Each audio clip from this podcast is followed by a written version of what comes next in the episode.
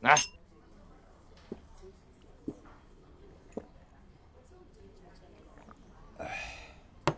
这么晚了，叫我出来吃涮锅子，弄半天一小时了，不说话，光他妈喝酒，这锅子都快烧干了，你怎么茬啊？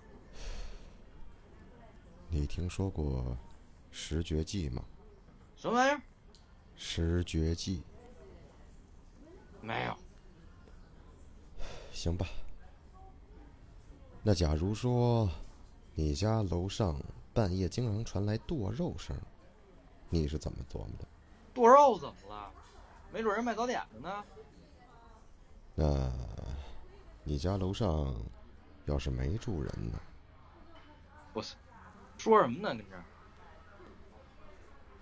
这事儿啊，跟六爻金钱有关。什么金钱？算了，过段日子再跟你说吧。哥们儿，大半夜被你丫弄出来，你倒是闷头喝马尿，屁他妈也不放一个，嘛呢？遛狗呢？哎，过段日子再跟你说。你先回吧。哎，合着他妈我好心当驴肝肺了呗？你他妈真够意思，自个儿待着吧。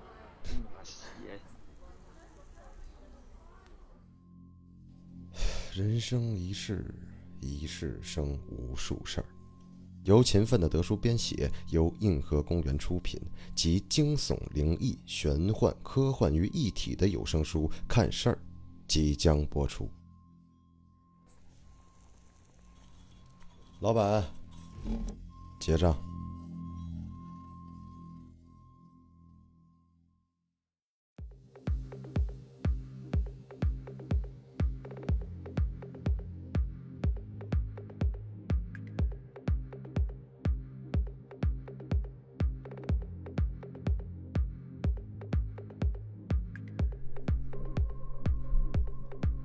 大家好，欢迎您收听奇事儿，我是俩儿。咱们这期有三个故事，这个故事呢都来自于同一个听友。呃，看完这三个故事，我觉得这个听友有点东西啊。他还说了，有一些事情没有投稿，后面会陆陆续续的投，大家敬请期待啊。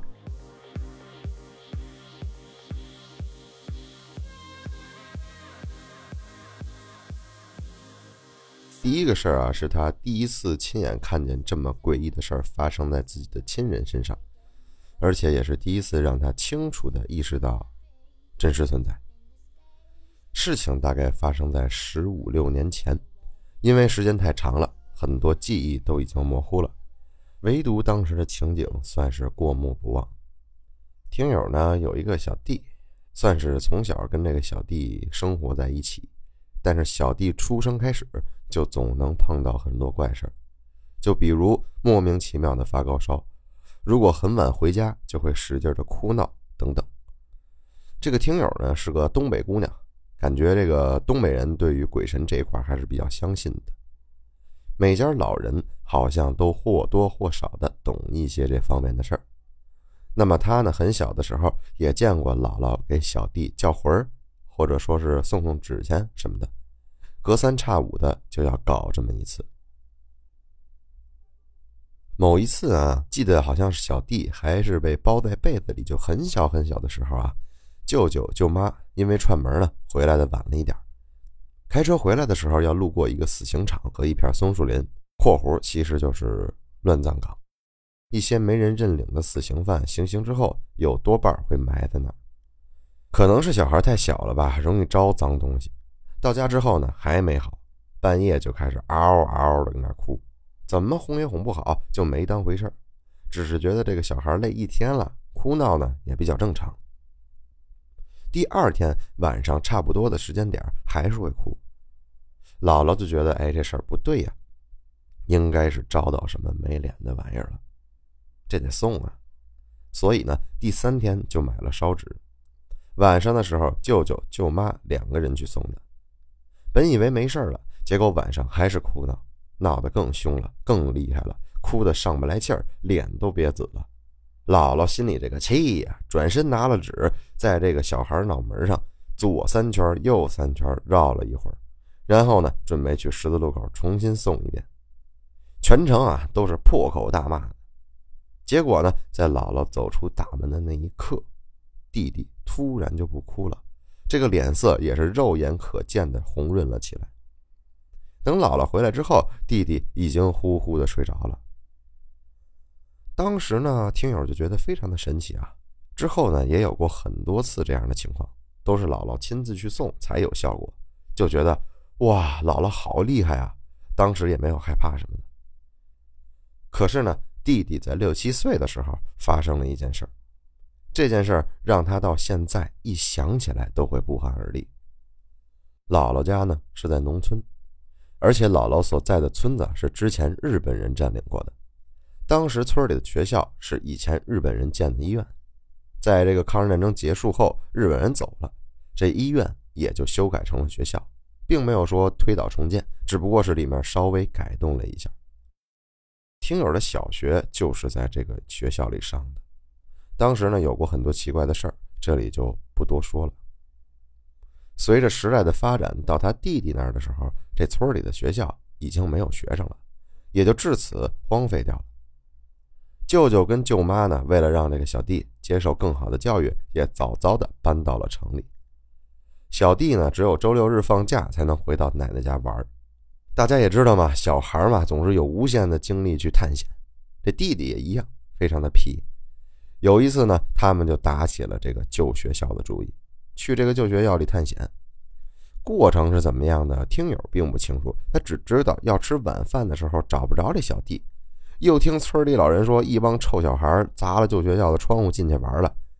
这一想，得，这弟弟肯定也去了，气得这个听友立马往旧学校跑去抓他。结果跑到一半，看到十几个小孩乐呵呵的从学校那边回来。那听友也看见了，小弟也在里头，那立马呢把他逮回家了吃饭。事情到这儿啊，一切都比较正常。但是回家之后，这小弟啊。就有点打蔫了，姥姥就说是玩累了，也没多管，吃完饭就让他上炕睡觉了。那么听友就坐在炕上看电视，姥姥看着他们俩一个睡觉一个看电视，就说呀：“去大门口坐会儿吧，因为他们那边有个习俗嘛，那晚上老太太们经常会出去唠唠嗑什么的。他们那儿啊天黑的比较早，六七点钟就黑天了。”是那种乌漆嘛黑的黑啊，什么都看不见的那种黑。那听友呢在屋里看电视，小弟呢在那睡觉，俩人其乐融融。听友呢是背着他的小弟的，看着看着呢就觉得背后啊有动静。他以为是小弟醒了要起来上厕所，结果呢这小弟坐起来就在那直勾勾的看着火墙子。这个火墙子就是类似于城里暖气的一种东西。听友就问他：“你咋了？瞅啥呢？直勾勾的，有尿就尿，没事赶紧躺下睡觉。”小弟呢也不吱声，还是在那看。听友呢就爬过去推了他一下，结果这个小弟就突然转过来，直勾勾的盯着听友，张嘴说了一句：“我冷啊。”声音很低，有点沙哑。那当时听友并没有反应过来，还揍了一下，说八九月份晚上也不至于那么冷。结果这个小弟啊，还是直勾勾的看着他，说：“我冷啊。”当时呢，就感觉小弟有点不对劲儿，因为他平时啊说话声音非常脆，不算奶声奶气，那也是那种水灵灵的声音。这个声音听着就跟那个敲坏了破锣一样，又沙又尖。但是听友也没想其他的，就以为啊是在这个外头玩让风啊吹感冒了，就想去摸他脑门看看是不是发烧了。手呢伸他额头的时候，小弟也没有下意识的闭眼，还是直勾勾的盯着他，嘴里呢还是那句话。直到现在，听友都还记得当时摸他额头时候那种感觉。那种感觉冰凉冰凉的，凉的听友直打了个哆嗦。就突然那一瞬间，他就觉得这事儿不对劲儿啊！这他妈不是我小弟啊！他立马跳下炕，瞪着眼睛，大声的喊：“你是谁？快滚出去！”结果呢，这小弟啊就冲着他咧开嘴笑，现在回想起来，那个笑的弧度啊，根本就不是人能达到的诡异的角度。当时的大脑一片空白，浑身汗毛竖起，整个人都麻了。不知道哪根筋反应过来，也不知道是哪来的勇气，转身就跑去厨房，拿起菜刀回来就开始吓唬他，并且呢，用菜刀往炕上边砍边砍边骂。当时呢，就记着这个姥姥说过，这些不要脸的东西怕沾血的刀。结果呢，小弟看到刀之后，站起来就往这火墙子上爬。其实呢，是根本爬不上去，就是手脚并用的在那挠，嘴里还是那一句：“冷啊，我好冷啊。”后来呢，又从炕上下地，在地上转圈至于怎么下地的，听友已经不记得了。当时大脑真的一片空白。小弟下地之后，就在地上绕圈跟那走，嘴里呢反复的还是说着那句话。他在炕上的时候，听友就砍炕边下地之后，听友也害怕呀，于是就退到门口砍这个门框子，就这么着吓唬他。砍了几下门框子之后，姥姥回来了。姥姥听见他在屋里啊撕心裂肺的叫骂声，就急着赶紧往回走。等进屋时，这个弟弟已经从绕圈改为转圈了。姥姥一进屋就想到啊，这个小弟啊招东西了，立马就拿到手中的菜刀对着他就是一顿臭骂。然后呢，这个小弟突然愣了一下，在那儿问了老一句：“奶，你骂谁呢？”姥姥呢，当时没吱声。缓了一会儿，告诉大人的事儿，小孩你甭管。当晚十二点多，这个姥姥出去给小弟送了点纸，念叨了一下，这件事儿就算过去了。在那之后，这个姥姥严厉警告小弟，再也不许去那个学校。之后呢，也就没有发生过类似的事儿。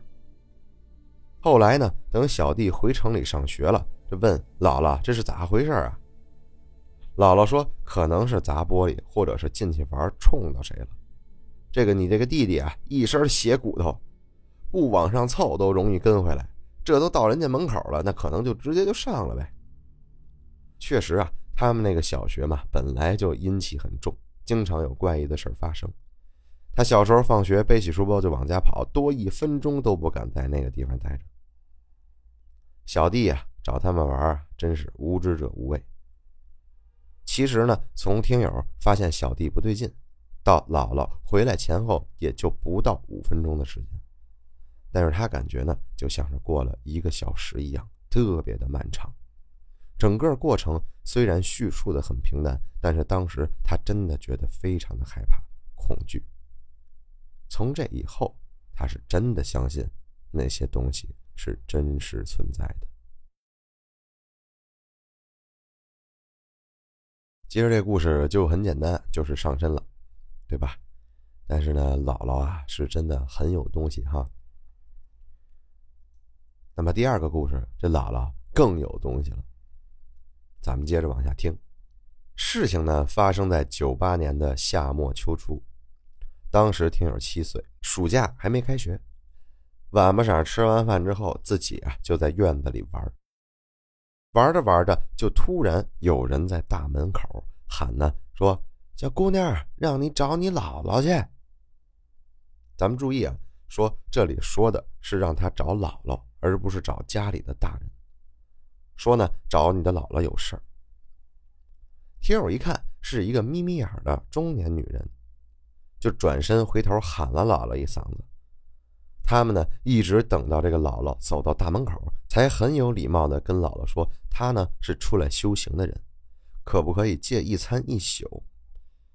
当时的姥姥没多想，就说：“啊，家里有地方住，也有吃的，就让他们进来了。”姥姥家啊有个西屋，因为大舅啊、大舅妈在城里上班，平时呢都在城里，所以只在休息的时候回来住一下。房子是空的，屋里略微收拾一下就可以。眯眯眼女人进门之前就说自己呢是修行的狐仙，让他们不要怕，她呢是在散功德，不会害人的，还说吃饭的时候需要他们离开一下，不要去看。后来呢，姥姥说：“哎，当时都让他们进大门了，这会儿不让进屋，怕被狐仙记恨，就说你就把这个地方当自己家，有事儿呢喊我们。”狐仙儿吃完饭以后，就跟姥姥说：“啊，作为回报，我给你们看一看家里的事儿。他呢，既能攒功德，也能算是回报这一次一餐一宿的恩情。”当时的姥姥蛮不信的，但是也没拒绝。狐仙儿什么也没看，直接就说：“听友的姥爷的坟啊，前面的地势被人破坏了，会影响后代，严重点呢会绝后。他的姥爷呢是九四年去世的，舅舅是九五年结婚，结婚之后转年舅妈就怀孕了。听友不太记得，但是他只记得生了个小弟弟，但是呢没多久就夭折了。听到这话的姥姥。”突然懵了，狐仙说呢：“如果这事儿啊破了，算是他的一件大功德，所以呢他管了，可以保姥姥泡个大胖孙子。但是要记住，第一个本命年之前不要走夜路，不要去人气少的地方。过了这个岁数就不忌讳了。”哎，大家有没有想到刚才咱们讲的第一个事儿，还在被子里放着的这个小弟弟，第一个本命年之前走了夜路？接着呢，狐仙指指这个听友，就说：“这个听友有一劫，虽然呢，这个狐仙能帮他避开，但是呢，听友会因此体弱多病，一直到十八岁成年。还说不让他吃饭拿筷子拿太远，不然的话，这个听友会远嫁。又说了，他们家收养的那个孩子注定会走，所以不用办手续落户口，没用。”当时呢，大家就觉得特别奇怪，因为这个狐仙啊，进门之前并没有进行交流，但是呢，他又能清楚的说出来他们已经发生的跟即将发生的事儿。听友就觉得哇，好神奇呀，特别的兴奋，一点也不害怕。但是因为天太晚了，这个姥姥就赶他睡觉去了。第二天，这个听友早早的就醒了。起来之后，兴冲冲的就去西屋找狐仙，结果没人。当时小啊，就比较好奇这些神呐、仙呐什么的东西，那么就特兴奋的喊姥姥说：“这个是真的神仙，人家都不见了。”姥姥呢，当时还笑话听友说：“人家天儿蒙蒙亮的时候就走了，你那会儿你还呼呼睡呢，哪有什么凭空消失？” 听友因此还失落了一阵。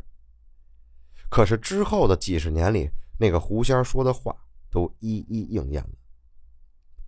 九九年年底，这个小弟出生，大胖小子一枚，确实是不能走夜路，并且总爱招东西回来，也就是印证姥姥说的邪骨头。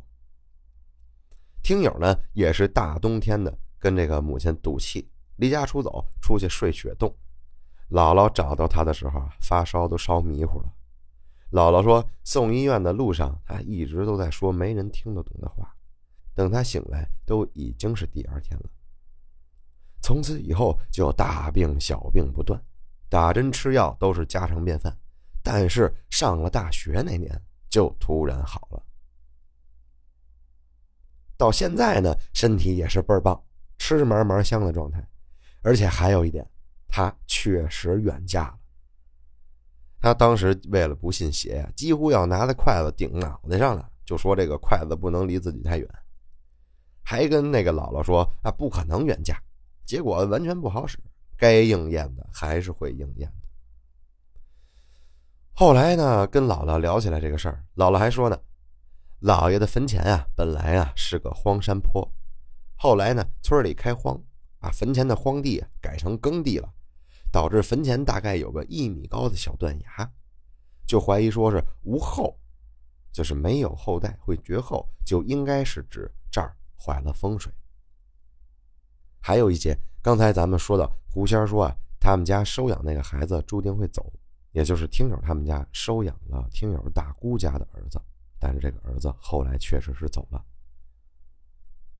还有个事儿，刚才之前没讲到，听友呢当时看到的。进姥姥家的是两个人，可是姥姥准备碗筷的时候，他只准备了一副。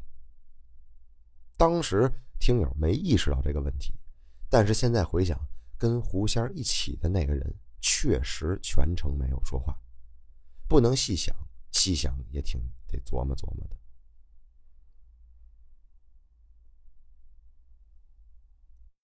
哎，这就是一个狐仙的经历，大家有没有觉得似曾相识？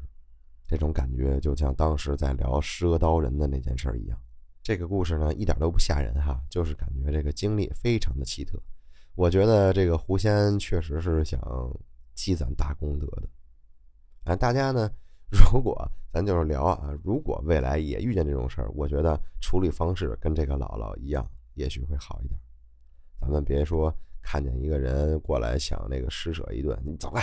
我没有，应该最好不要这样吧。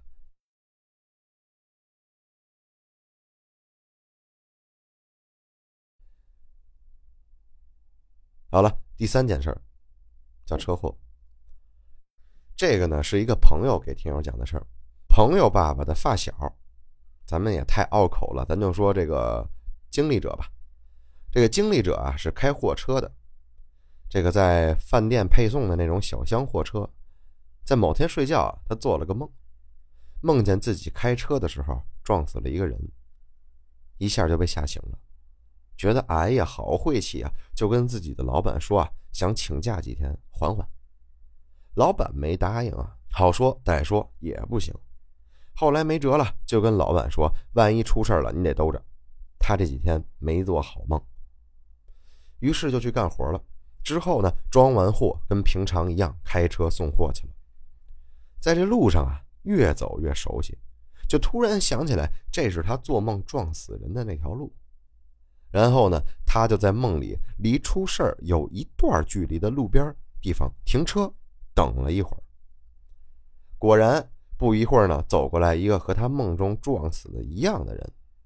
哇！当时就觉得这个事儿好邪呀，就想。要不咱破财免灾呗，把那个人的衣服买了，然后在车底下碾一下，也许这么做这事儿就过去了。等那个姑娘走过来，就跟这个姑娘说想花一千块钱买你的衣服，这姑娘呢也答应了。之后呢，这个事主啊就把衣服扔在车底下碾过去，头也没回的就走了。结果等回来的时候，就看到啊。他撵衣服的地方还是出现了事故。据说是一姑娘为了捡件衣服被车撞死了。当时啊，这个事主脸都白了，回家呢生了一场大病。后来偶尔喝酒的时候，他还是说起这个事儿，说会不会死的那个姑娘就是他梦里的那个人呢？听友和听友的朋友就猜呀，应该就是那个姑娘。那个姑娘可能觉得衣服被车碾一下就不要了，很可惜，回头去捡了，结果被后来过来的车给撞死了。如果这个事主啊不买他的衣服碾一下，会不会他不会出事呢？具体细想，挺后怕的。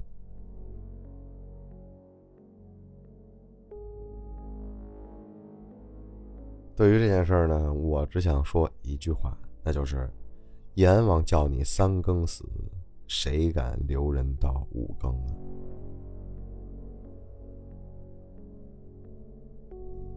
好了，这里是奇事儿，我是脸儿，咱们下回见了，拜拜。